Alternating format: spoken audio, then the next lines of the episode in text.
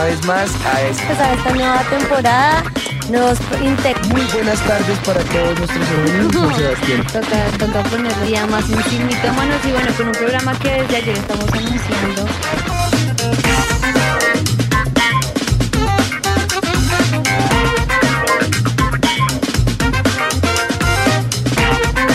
Muy buenas tardes para todos nuestros oyentes, nuestros fieles seguidores en Sin Mitómanos, los que llamamos Sin Mitomaneros.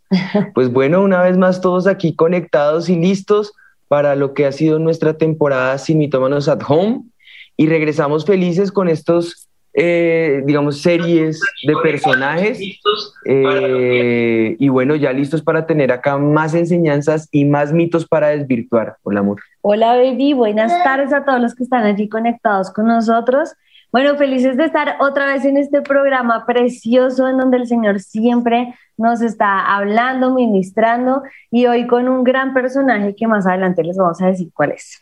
Y bueno, Así es, vamos a hablar de un personaje que fue probado muchísimo y aquí se empieza siempre pidiendo al Espíritu de Dios que esté en medio nuestro. Yo sé que Él ya está y sé que Él es bienvenido, pero es bueno que juntos le demos ese lugar y ese lugar que le corresponde solamente se, se logra si nosotros lo invitamos juntos. Amén. Bueno, Padre, nosotros ponemos este programa delante de ti, Señor, y clamamos, Espíritu de Dios, que seas tú descendiendo con poder, ayudándonos a desvirtuar, Señor, a Satanás ayudándonos a desmitificarlo, Señor, desenmascararlo, que hoy podamos ser libres de cualquier tipo de atadura o máscara o mito que Satanás ponga a nuestro alrededor, Señor, y que tu verdad, la verdad de tu palabra prevalezca para siempre, Señor, en el nombre de Jesús. Amén y amén. Amén.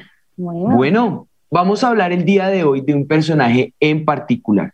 Bueno. Listo. Voy, con la primera palabra, obediente. Oh, uy, muchos en la Biblia fueron obedientes, pero, pero él fue, aparte de obediente, tuvo que sufrir mucho. El personaje es Jeremías. ahí, sí se animaron todos, ¿sí vieron? Ya tengo ah, seis audios. Pero ya, ganó Manuel, ya, ni modo. bueno, vamos con nuestras descripciones. Descubre el personaje, ¿no? Sí, ya lo descubrimos. Profeta, como tú dijiste, ¿no? Sufrido y... ¿Cuál fue que dijiste? Quejumbroso, eso. Mayor, profeta mayor.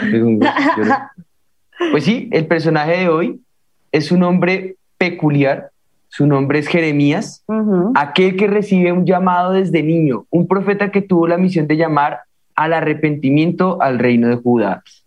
Eh, reyes como Josías, reyes como Joacim, reyes como Sedequías, eh, fueron llamados eh, allí al arrepentimiento, pues el Señor había dicho que serían conquistados eh, por los caldeos si no volvían su corazón a Él. ¿Cuál fue el resultado de la advertencia? Pues bueno, o de ignorar más bien la advertencia, destrucción. Ellos caen en manos de Nabucodonosor, marcando un quiebre o un rompimiento en la historia, bueno, no un quiebre, porque es algo, un rompimiento es algo bueno, un quiebre sería algo malo, en la historia, eh, lo cual sería para siempre. Este hombre sufrió las duras, estuvo en las duras y las maduras, como decimos acá, pero permaneció y deja un fruto que va a ser eh, sin precedentes. Amén. Pues bueno, yo creo que Jeremías realmente es lo de cómo se define el profeta llorón que tuvo que sufrir muchísimo. El perfil. El perfil del profeta Jeremías si tuviera hoy en día redes sociales.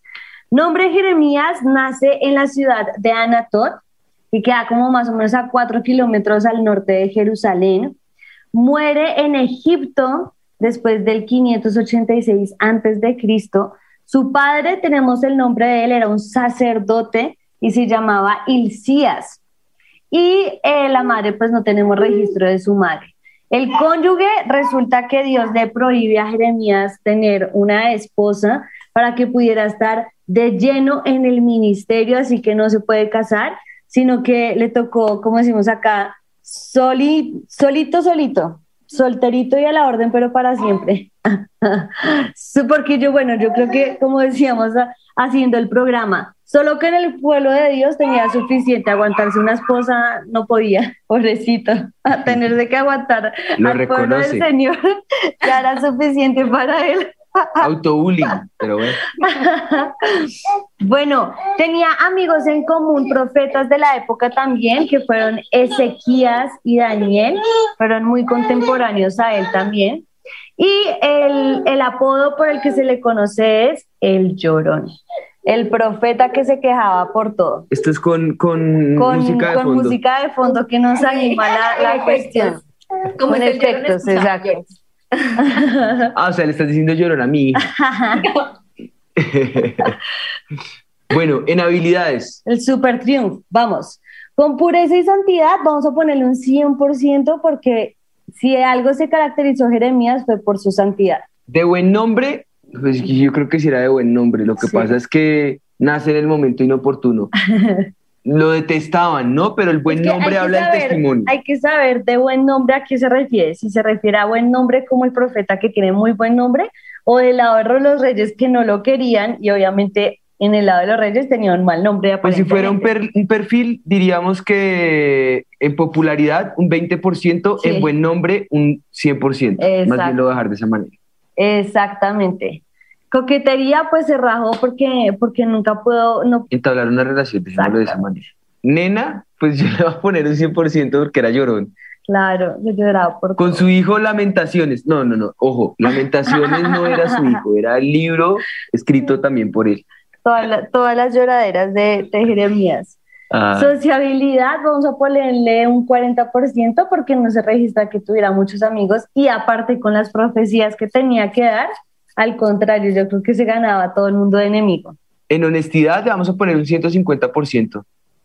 Con esta la saca del estadio. Lo que él decía de parte de Dios le costaba hasta su vida, sufrimiento, literalmente metido en una fosa donde el popó le daba hasta el cuello.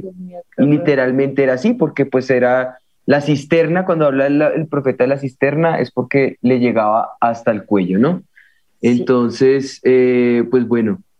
Eh, la fe, vamos a ponerle un 100%, porque uy, sí que le creyó al Señor. Y con todo y que lo que él profetizó, no, no casi que ni se ve al final, porque no, no, no se veía el cumplimiento. Y él siempre creyó hasta el final de lo que el Señor le había hecho. Así que fe 100%. Bueno, pues yo creo que son más las cosas benéficas que se hablan hoy de él. Claro pero pues obviamente nadie quisiera estar en sus no, horrible, terrible. Vamos entonces con nuestra noticia de actualidad y el rap, uno detrás del otro. Última hora, noticia del día. Conmoción en el país del Oriente por profecía que afecta a todo un sistema económico y político y que declara el fin de una nación completa. El implicado principal en los hechos se hace llamar Jeremías, quien anunció que serán acabados, destruidos, que desaparecerán como nación, hasta físicamente, y que serán humillados y tomados por un país cercano. Fue tanta la sorpresa que se llevó todo el mundo tras escuchar sus palabras que lo golpearon fuertemente y ya lo tienen en la cárcel por decir locuras. Más adelante les contaremos cuál será el futuro de Jeremías.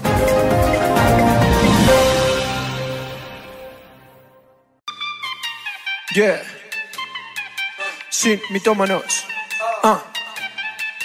Desde niño Dios llamaba y yo no entendía lo que me pasaba. Con promesas consolaba y todo mi ser Él llenaba. Las humillaciones y las injusticias, todo lo pasé por lo que creía. Fueron muchos golpes para entender que mi ser sería de Él. Para ser honesto, yo diría: si fuera por mí, yo me bajaría. Adolorido y confundido, agotado y casi me rindo. Pero era grande la pasión en mí y era más grande el amor por ti que seguí sus pasos y a sus brazos yo fui corriendo y no me rendí.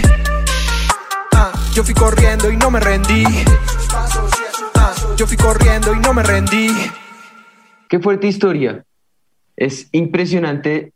Eh, nuestro personaje del día tiene bastante sufrimiento, bastante choques de emociones, bastante altibajos.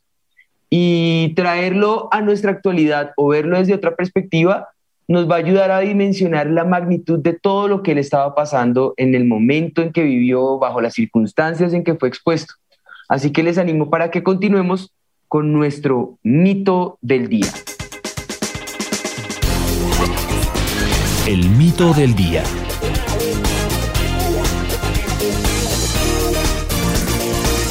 Si no le funciona, mijito, deje de insistir. Si no fluye, no es por ahí. Así es el mito. Me toca con acentuación y todo. Tocaba, tocaba sacar la mamá que llevaba él. bueno, yo no sé lo que ustedes vayan a decir los que están allí conectados y qué tan cierto o qué tan falso puede ser esta afirmación que acabas de hacernos. Pero, pero en ese contexto aplica, em, yo creo que de pronto podría decir Jeremías, en algún momento lo iba a aplicar. Yo creo que él iba a decir, y lo dice la palabra, dijo, Señor, ¿sabes qué? Hasta aquí llegamos, no voy más. Hay un dicho que, que las mamás también usan que nos ayuda un poco con el mito, es deje así. Deje así. Yo creo que Jeremías en algún momento de su vida fue lo que le dijo al Señor, ¿sabe qué? ¿Sabes qué, Señor? Deja así, ya no voy más, no voy a profetizar más en tu nombre, porque este pueblo no quiere, ya deja de insistir. Y yo creo que de Jeremías aprendemos que el ser llamado o rendirse al Señor no es una tarea fácil. Hay que ser valiente, hay que ser un siervo de Dios para poder marcar ese nuevo hito en esa tradición profética que la verdad seguimos con él. Él dijo, Señor, no más, pero luego dice, hay un fuego dentro de mí que, que hasta mis huesos, que no me deja, que no me deja resistir a lo que el Señor está haciendo. Claro que lo estoy parafraseando, ¿no? No lo estoy diciendo tal cual lo dice la palabra, pero, pero yo creo que eso era lo que decía Jeremías. De verdad, Señor, no puedo, sí, no puedo callarme lo que tú estás diciendo. Así que este valiente siervo de Dios marca ese nuevo hito y aunque en los inicios de su carrera gozó de la protección de poderosos amigos que él tenía en la corte, eh, incluso hablan de, de que le colaboraban en esas actividades reformadoras del rey Josías. Tras la muerte del rey en el año 609 a.C., Jeremías cae en esa desgracia ante esos dirigentes religiosos y también los civiles de su pueblo. Y ahí comienza a caer todo en desgracia para Jeremías, lo cual trae muchísima aflicción para él. A él se le considera en varias ocasiones traidor y por eso eh, es sometido al arresto, lo que llamaríamos arresto domiciliario. Le dieron casa por cárcel. En su propia casa lo llevaron preso, se le impide hablar en público, es lanzado a la cisterna que describí hace unos minutos, donde el popó del pueblo bajaba esas cisternas y ahí él era llevado entonces en hedor, en condición denigrante, eh, sin alimentación, eh, en casos de desnutrición, eh, bueno, lanzado a lo que sería el calabozo y asimismo se le considera traidor, derrotista en tiempos de guerra, todos esperando salir a la guerra y él decía que no, pero no porque le quisiera llevar la contraria al pueblo o llevar la contraria a los gobernantes, simplemente porque ellos consultaban qué era lo que Dios decía, él consultaba a Dios y simplemente transmitía. Prácticamente podríamos decir que por traducir lo que Dios decía, eh, estaba en problemas. Con la derrota final de Jerusalén, Jeremías es llevado a Egipto eh, contra sus deseos eh, por lo más, lo, que serían en ese momento los, los opositores a la conquista babilónica, ¿no? y, y, decimos en contra de su voluntad porque al fin y al cabo, si hubieran librado de ellos, si hubieran obedecido pero por no obedecer, pues, pues es, llevado, es llevado cautivo, ¿no? Eh, bueno, Jeremías es llevado a Egipto, eh, en pocas palabras, mejor dicho, pasó por todas las habidas y por haber, por todas las dificultades, por todos los problemas. ¿Cómo definir entonces a, Jeremías como exitoso en su ministerio, en lo que hoy Occidente habla acerca de lo que es el éxito, ¿no? o bajo los ojos de lo que para nosotros sería éxito, eh, triunfo. Y, cómo medir nuestro triunfo si nos pusiéramos eh, eh, en, comparación con, con lo que es la vida de Jeremías? Yo creo que por eso era el profeta no porque después de tantas cosas que él decía y que Dios lo mandaba a hacer y ver que todo el resultado era negativo, yo creo que, que era muy difícil para él pero en el llamado de Jeremías vemos cómo las cosas pueden iniciar bien y continuar como no esperamos.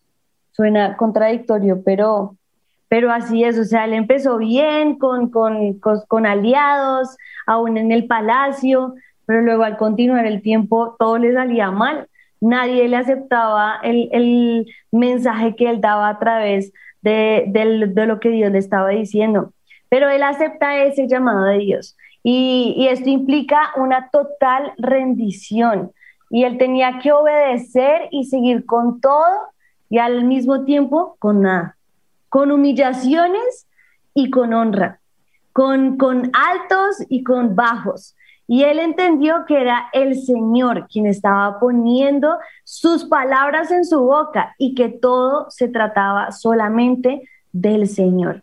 Todo se trata de ver las cosas como el Señor las ve, porque cuando nosotros nos ponemos en nuestra mirada natural, ahí, ahí vamos a perder, porque nuestra mirada natural es la que no nos va a dejar avanzar.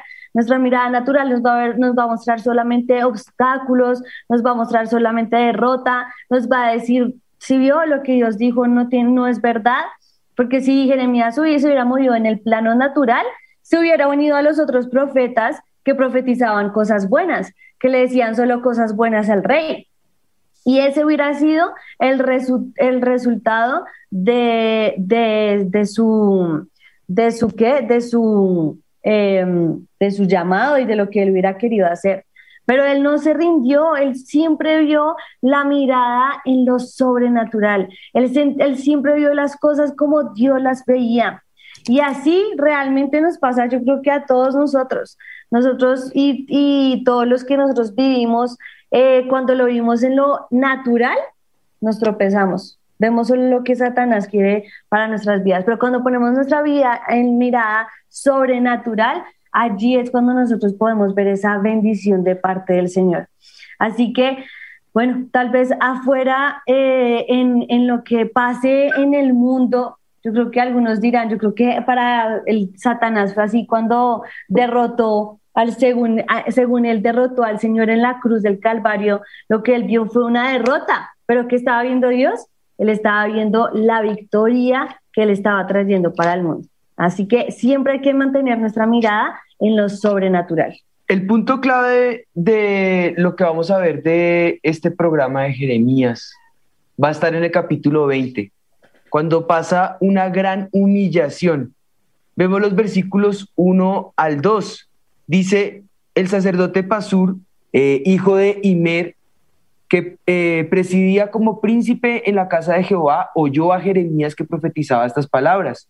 Y azotó Pasur al profeta Jeremías y lo puso en el cepo que estaba en la puerta superior de Benjamín, la cual conducía a la casa de Jehová.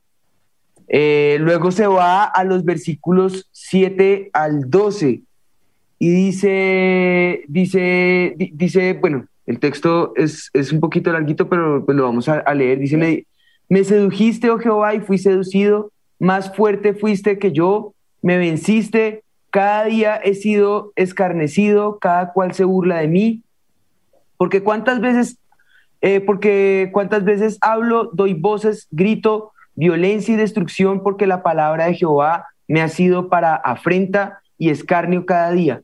Y dije, no me acordé más de él, ni hablaré más en su nombre, no obstante, había en mi corazón como un fuego ardiente metido en mis huesos. Traté de sufrirlo y no pude, porque oí la murmuración de muchos, eh, temor de todas partes, eh, denunciad, denunciémoslo, decían por todas partes. Todos mis amigos miraban si claudicaría, quizás se engañará, decían, y prevaleceremos contra él y tomaremos de él nuestra venganza mas Jehová está conmigo, como poderoso gigante. Por tanto, los que me persiguen tropezar, tropezarán y no prevalecerán. Serán avergonzados en gran manera, porque no prosperarán. Tendrán eh, perpetua confusión que jamás será olvidada. Oh Jehová de los ejércitos, que pruebas eh, a los justos, que ves los pensamientos y el corazón, vea yo tu venganza de ellos, porque a ti he encomendado mi causa dice el Señor. con esto que nosotros estamos leyendo acá, pues nos damos cuenta que, que el dolor que él está viviendo no es cualquier dolor, que la situación que él está padeciendo no es cualquiera y que en esta circunstancia lo único que él tenía para aferrarse era el Espíritu de Dios. Aún sus enemigos añoraban su destrucción, aún sus enemigos esperaban que él fuera eh, arruinado, que pereciera, que prevalecieran sobre él. Sus propios amigos, que eran los que aparentemente deseaban todo, estaban esperando a ver cómo podían ellos ganar ventaja sobre él y eran los amigos. Mm. Quedó absolutamente solo, algo muy parecido a la realidad. Pero bueno, en ese contexto se da uno cuenta que en esas situaciones de dificultad, lo único que nosotros tenemos es a Dios. Y aunque todo el mundo parezca estar en contra nuestro, si nos aferramos de Él y nos anclamos a sus promesas, uno podría decir, yo prevalezco, yo desmayo, pero no obstante, tenemos un fuego ardiente metido en el fondo de nuestros huesos al cual no podemos darle la espalda, del cual no podemos huir, y que aunque a los ojos de los hombres parezca derrota y pérdida, lo cierto es, es, que es éxito para el reino de los cielos, sin importar que nuestra pérdida sea ganancia para el reino de los cielos. Sí, yo creo que en este texto encontramos todo lo que estamos buscando en la vida de Jeremías. Yo creo que para mí este texto es el centro de su vida entera, de todo lo que él vivió porque dice, me sedujiste y fui seducido, o sea, literalmente fue seducido por el Espíritu de Dios y él dijo, aquí está mi deleite. Y cuando se dio cuenta todo lo que tenía que pasar, dijo como, no, no puedo seguir más. Pero no obstante estaba ese fuego ardiendo metido en sus huesos, el cual dijo, no puedo resistir. Miren la persecución, la lucha, la guerra, la incertidumbre, siempre van a venir.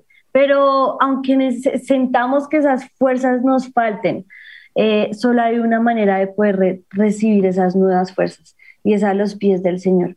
Es diciéndole cómo nos sentimos, es expresando nuestra vulnerabilidad porque todos la tenemos. Nosotros hemos pasado por momentos muy difíciles en donde literal llegamos allá llorando a los pies del Señor y decirle, no podemos más. Pero hay algo que es el Espíritu de Dios o alguien que es el Espíritu de Dios, que está en nosotros, que está con nosotros, el que nos infunde esas nuevas fuerzas, nos levanta y pone ese fuego dentro de nosotros para decir, no, aunque no quiera seguir, aunque todo alrededor parezca malo, yo sé que en este fuego que está metido en mis huesos me ayudará a seguir y a continuar, a ver ese fruto que el Señor tiene para nosotros, a ver esa victoria que Él tiene para nuestras vidas. Y ahora yo creo que eso es, eso es lo más importante, saber que Él nos infunde esas nuevas fuerzas. Pues es tremendo porque como seres humanos nos cansamos, nos debilitamos, hay momentos en que las fuerzas faltan y queremos tirar la toalla y quizás pensarlo, eh, pues como lo vemos en Jeremías, pues no está mal. El mismo Jeremías también lo, no solo lo piensa, lo declara, lo deja anunciado y, y no está mal. Pero aquí es donde viene otro dicho que podemos rescatar. Del dicho al hecho hay mucho trecho. Ese es un dicho popular, es un dicho coloquial, acá en Colombia es común, yo creo que en muchas regiones también, o en muchos países también.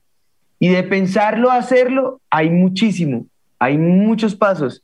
Y aquí es donde las motivaciones, donde la voz de Dios lo es todo, donde las motivaciones del corazón se tienen que someter a la voz de Dios, donde las promesas del Señor deben ser nuestro estandarte y nuestro rector al momento de actuar. Debemos renunciar a, cualquier opción de, tirar la toalla, a cualquier motivación que venga por dolor, en tiempos de crisis no se toman decisiones. Uno espera que la crisis pase y guiado por el Espíritu de Dios se toman las adecuadas decisiones.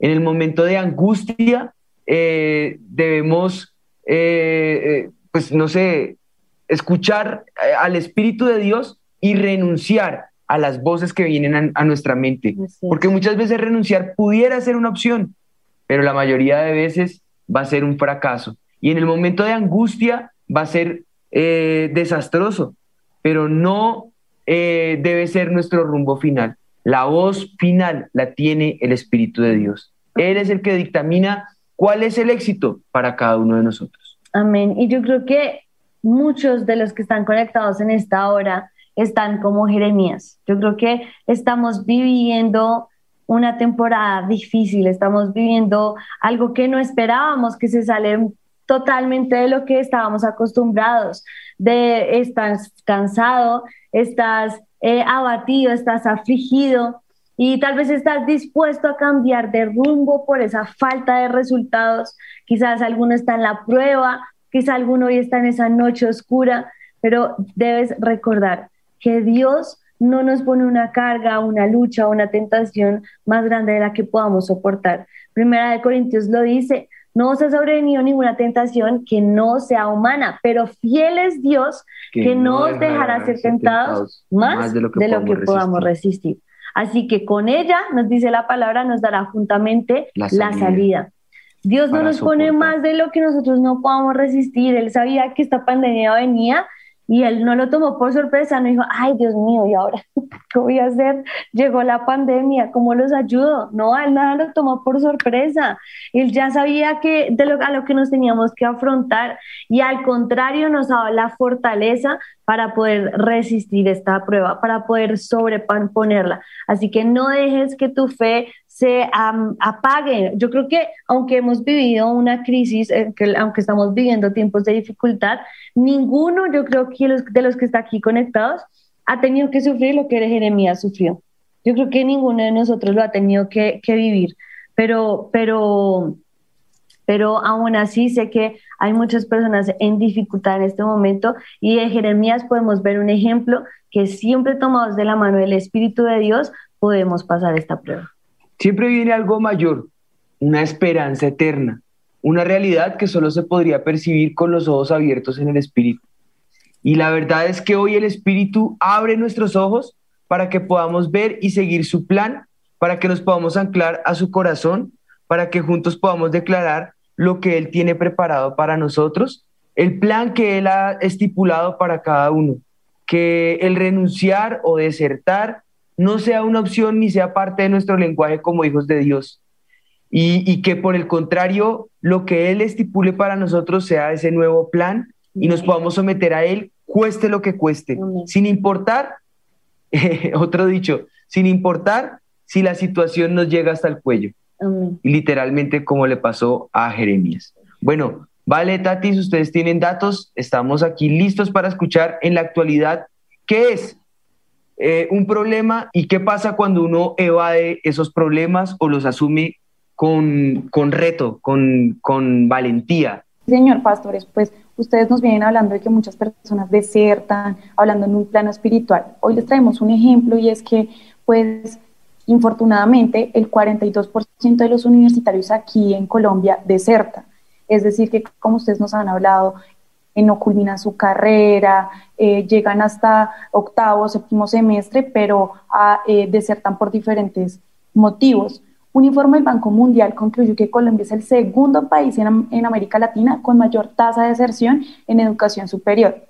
La, la, cobertura de educación superior es más o menos del 52% de jóvenes entre 17 y 24 años y se estima que el 42% de las personas que ingresan a la universidad tristemente no culminan su carrera y terminan por desertar. El problema es tan delicado aquí en Colombia que el Ministerio de Educación montó un sistema para monitorear semestralmente qué hacer con estas personas, cómo ayudarles. Muchas veces no es solo por dinero, sino también por falta de motivación, porque piensa que tomaron una decisión errada al entrar en una carrera determinada o porque simplemente se desaniman en el camino. Entonces vemos que es increíble lo que ustedes nos dicen en el plano espiritual, también se refleja en el plano natural. Y pastores Juan y Anita, es impresionante pues las estadísticas que hay. En todo esto y varios analistas de educación superior han llegado a la conclusión de que con todas estas características, con el porcentaje tan, tan alto de deserción, de deserción en las universidades, dicen que el ámbito educativo necesita generar otras opciones para mitigar o replantear sus estrategias académicas. Y miren esto, una persona o la cantidad de estudiantes tan grandes que se salen de sus universidades, que dejan tiradas, digamos que ese inicio de proyecto puede colapsar el sistema y el bienestar de la nación. Por eso es que ellos se preocupan tanto. No se pueden seguir formando jóvenes inconstantes que dejen a medias lo que empiezan tras ver la primera dificultad. Estas son palabras de todas eh, este equipo de investigación y todos los que hacen parte del Ministerio de Educación y que se preocupan al ver la cantidad de gente que renuncia y de jóvenes sobre todo que pues es tenaz la forma en la que dejan sus carreras y se acaba. Hay unas estadísticas que están a nivel Latinoamérica y es triste ver que Colombia está en el segundo lugar. El primer lugar se lo lleva Bolivia con el 48% de deserción en las universidades. El segundo lugar se lo lleva Colombia con el 42% a nivel universitario. El tercero Ecuador con el 32%, le sigue Panamá, de ahí para abajo Salvador, México, Nicaragua, el más bajito Chile con el 8%, pero lo más impresionante en todo esto es que dicen hay que hacer algo porque los jóvenes no pueden rendirse a la primera dificultad que ven y pues esto puede colapsar el sistema social, político de una nación completa. No, qué tristeza. Tremendo, porque, bueno, pasa por muchos factores, ¿no? Pasa en las películas, pasa en la vida real, pasa en, en ABN, hoy. Ah, pero, pero sí, yo creo que hay que tener, hay que tener en cuenta que la, siempre vamos a tener obstáculos, o sea, el Señor nunca dijo, no, no va a pasar nada y si eres cristiano menos, todo va a estar bien. No, Él dijo, en el mundo tenéis aflicción, pero confiad, yo he vencido al mundo. Y ese es el punto, entender que vamos a tener aflicción, sí, pero ya el Señor ha vencido el mundo, ahora solamente es nosotros vivir para Él. Yo creo que muchos dirán que no sabemos por lo que ustedes están enfrentando y la, respuesta es no, no sabemos qué es lo que estás enfrentando, pero Dios sí lo sabe. Dios sabe cuál es tu sufrimiento, Dios sabe cuál es tu dificultad. El Señor está allí contigo y sabe por lo que tú estás pasando. Y lo más importante es entender que Él nos llamó él nos guía y Él nos da esas nuevas fuerzas para seguir y para que ese fuego que está en nuestras vidas se mantenga encendido. El Señor dijo que tengamos en Él paz y que podemos confiar porque Él ha vencido al mundo. Así que confía en el Señor, ten paz, no te dejes afligir y no dejes que se resiste, o sea, no dejes que que, como dices tú ahorita, que botes la toalla a la primer, al primer problema que tienes, no, confía en el Señor que Él te ayudará a pasar al otro lado. Es así, la palabra del Señor es vida para tus huesos, medicina para tu corazón, aliento y ánimo para tu espíritu.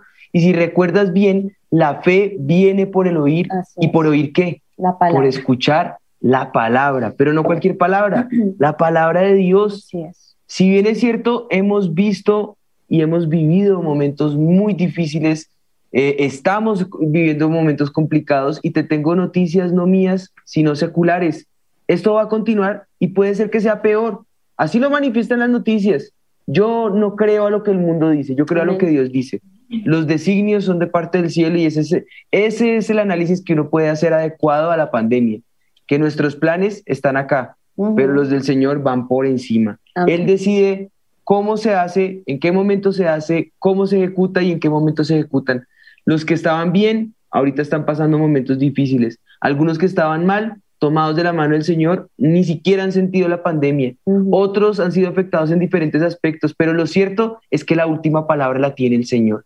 Así que hemos visto esos momentos en la vida eh, nuestra, pero también se ven reflejados en la vida del profeta Jeremías que estamos estudiando.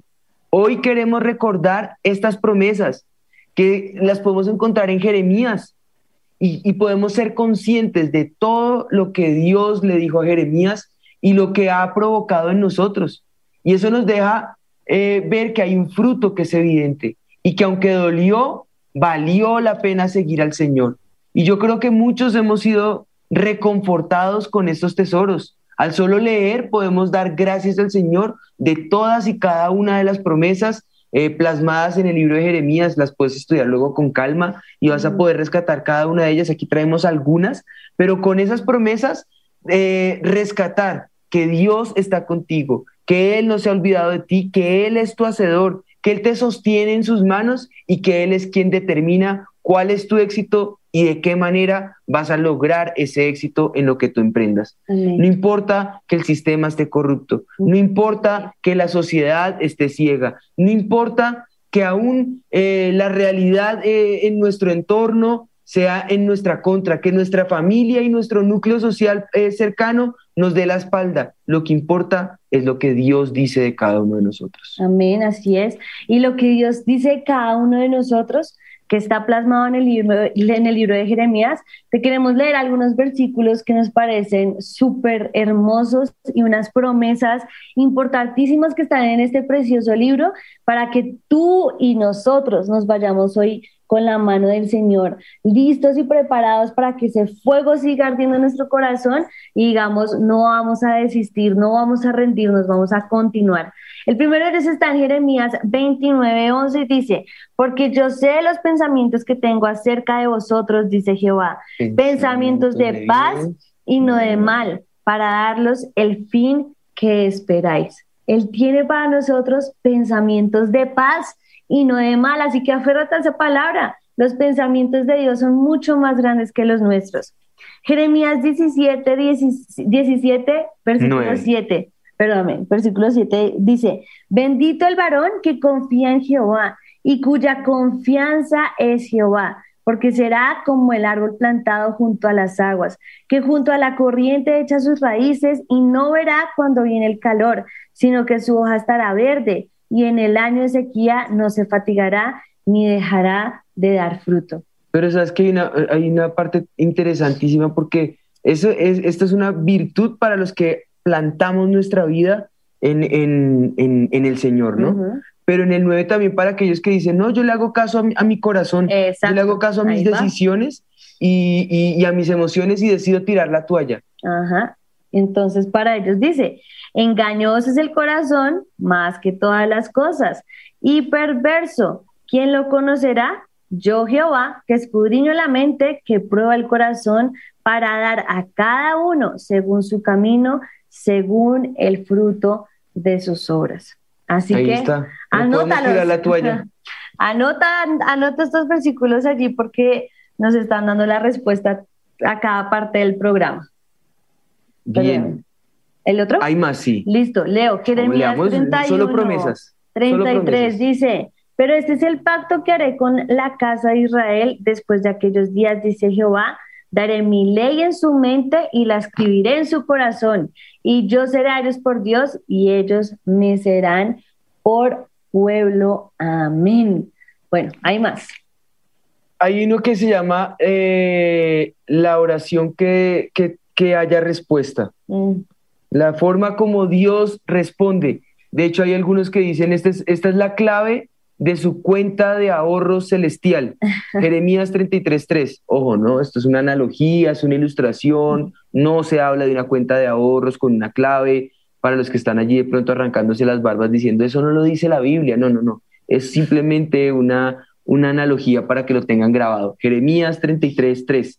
Clama a mí, yo te responderé, te mostraré, te enseñaré cosas grandes y ocultas que tú no conoces. Ese está memorizado en la vida de todo creyente. Memorízate ese texto porque cuando tú clamas a Él, Él te muestra, te responde, pero te muestra cosas grandes, ocultas y cosas que tú ni siquiera conoces. ¿no? Jeremías 29, 13 es uno que he atesorado en el corazón, en esa relación con el Espíritu Santo. Dice, me buscaréis y me hallaréis porque me buscaréis de todo, vuestro corazón. Pero fíjense que en estos eh, que tú leíste Jeremías 17.7, Jeremías 33.3, Jeremías 29.13, el primer paso lo da el ser humano. Tú tomas la decisión de buscarlo, Él te responde. Tú tomas la decisión de clamar a Él y Él llega a ti con cosas grandes y ocultas que no conoces. Tú tomas la decisión de plantar tu vida junto a corrientes de aguas y esas te hacen prosperar. O sea que la decisión la tomas tú, o tira la toalla o te decides por el Señor y vas a encontrar oportuno socorro. Mm, amén. Y el último está en Jeremías 17:5, no, no todos los tengo memorizados. Es una advertencia. Pero esta es una advertencia, dice, así ha dicho Jehová, maldito el varón que confía en el hombre, pone carne por su brazo y su corazón se aparta de Jehová. El problema no está en, confiar o no, el problema está cuando tú tomas la decisión de confiar en alguien por encima de Dios. Apartas a Dios y pones tu confianza en promesas de hombres, promesas que se las lleva el viento o en ti mismo, y ahí es donde vienen los lamentos, las lágrimas y entonces ya no hay éxito, ya ahí lo que hay es fracaso. es preferible la vida de Jeremías, donde obedecer, cueste lo que cueste, se lleve a cabo sin importar que haya aparentemente derrota frente a mi entorno social, pero delante del Rey de Reyes soy victorioso y puedo levantar mi cabeza y puedo estar listo para ser galardonado y para ser premiado. Obediencia a Dios, cueste lo que cueste, será eh, el gran testimonio que nos va a dejar Jeremías el Grande. Así es, yo creo que es un gran reto porque ahí vemos que por eso era el profeta llorón, por eso yo creo que le tocaba quejarse mucho, pero aún así resistió, aún así llegó hasta el final y sé que, mejor dicho, lo veremos allá en el cielo galardonado de las, de las grandes bendiciones que, que tiene allá, porque fue un hombre que fue fiel al Señor hasta el final, pasara lo que pasara, él estuvo allí siempre resistiendo todo lo que tuvo que vivir. Entonces podemos decir que este mito ha quedado desvirtuado. Mito desvirtuado.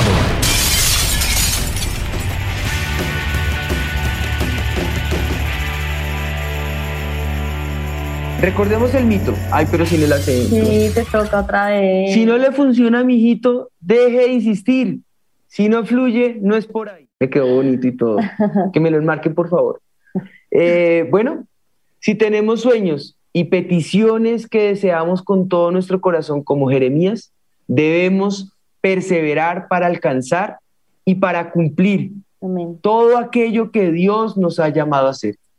Si tu matrimonio está pasando por una crisis o tu hijo está en momentos de dificultad, drogadicción, amistades que no convienes y estás cansado o cansada de orar, insiste, así como Jeremías, que ese fuego siga ardiendo en tu corazón, en tu interior, al punto que no lo puedas resistir para correr por los sueños de Dios que son mucho más grandes que los tuyos, que son mucho más grandes que nuestros pensamientos. Amén. Yo creo que todos debemos medirlo por la voluntad de Dios en nuestras vidas.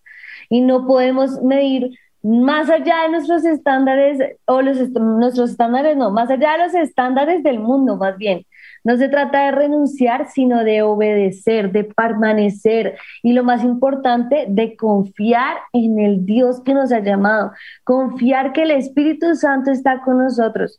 Yo creo que la vida de Jeremías desvirtúa el mito totalmente porque se caracterizó por soportar con una inquebrantable integridad y como tú predicas, con una fe inquebrantable porque tuvo que sufrir múltiples humillaciones, problemas, pero él todo lo dejó de lado y buscó siempre lo mejor, estar a los pies del Señor, rendirse a Él, que Él se hiciera fuerte en esa debilidad tan grande que tuvo Jeremías, porque lo, eh, si algo es experto el Señor es, hacerte, es hacerse fuerte en nuestra debilidad. Yo creo que podemos tomar mejores decisiones y es no tirar la toalla, no renunciar aunque el el sistema esté corrupto, aunque las leyes no sean justas, aunque las normas a nuestro alrededor no sean las mejores, aunque el país se esté hundiendo, aunque las noticias sean amarillistas, aunque el COVID no se vaya en medio nuestro, aunque eh, la economía no mejore, aunque el emprendimiento ni siquiera surja, ni siquiera lo dejen nacer. Eh, no importa cuál sea la situación que estés viviendo, dificultad, aunque todo a nuestro alrededor sea estar hasta el cuello del problemas, podemos tener una realidad si nos tomamos de la mano del Señor, si nos aferramos a sus promesas, si decidimos creerle a Él, cueste lo que cueste y obedecerle, cueste lo que cueste, podemos tener esa fe inquebrantable. Recordemos, ser inquebrantables no es pensar de pronto en abandonar, pensar de pronto en un hasta aquí voy, ya no juego más. El, el ser inquebrantable es que cuando venga ese momento, tú sepas resistir y digas, no voy a hacerle caso a mis pensamientos, voy a obedecer a Dios, cueste lo que cueste. Amén. Bueno, pues oremos. Oremos. Padre, nosotros presentamos este tiempo delante de ti, Señor. Te damos gracias, Señor, porque sabemos que tú has puesto en nuestro espíritu esa fe inquebrantable, Señor esa fe con la que tú quieres que nos rodeemos, esa fe con la que tú quieres que permanezcamos, esa fe con la que tú quieres que andemos día y noche, Señor. Ayúdanos en medio de las crisis, Señor, en medio de las tempestades, de los problemas y las situaciones, Señor, que tal vez nos llevan hasta el cuello, Señor, para que nuestra fe no cese, para que nuestra fe no falte, Señor, Aumenta nuestra fe, Señor. Ayúdanos, Señor, en nuestras debilidades. Fortalécenos, Espíritu de Dios, con el soplo de tu Espíritu y ayúdanos a permanecer, Señor, hasta el último día de nuestras vidas, obedeciéndote, amándote y, ceñido, Señor, a cada palabra y cada promesa que de tu boca, de tu mano, Señor, venga sobre nosotros en el nombre de Jesús. En el nombre de Jesús, Señor. Pedimos que tu Espíritu de Dios nos des esa fortaleza para continuar, Señor. Hay veces sí hay personas aquí, todos hemos pasado por momentos de dificultad, pero yo te pido que ese fuego que está en nuestras vidas, Señor, esté ardiendo hasta nuestros huesos, que no podamos resistir, sino podamos predicar a otros de ti, Señor, sino que podamos anunciar esas buenas nuevas a todos los que nos están escuchando, Señor. Continuar con esa misión que tú nos dejaste, poderle decir al mundo que tú vives, que tú eres real en nuestras vidas, Señor, que tú vienes por nosotros, Espíritu de Dios, que tenemos esa esperanza de gloria, Señor, que aunque pasemos dificultad, aflicción, problemas, Señor, sabemos que tenemos esa, esa promesa para nuestras vidas. Tú vienes por tu iglesia, Señor. Tú volverás por nosotros, Señor, y esa es nuestra esperanza de gloria. Como tú venciste, nosotros venceremos, porque somos esos más que vencedores por medio de aquel que nos llamó en el nombre de Jesús. Amén amén. Amén. Pues bueno, este mito queda desvirtuado. Con esto podemos decir victoria total. victoria total. Amén. Y bueno, esto continúa. Eh, de pronto queden unos cuantos más personajes. Prepárense porque estamos disfrutando de esta serie. nosotros la hemos disfrutado. Espero que ustedes también la hayan disfrutado. Aquí nos seguiremos viendo todos los jueves a las 6 de la tarde. Esto fue Sin, Dios los bendiga.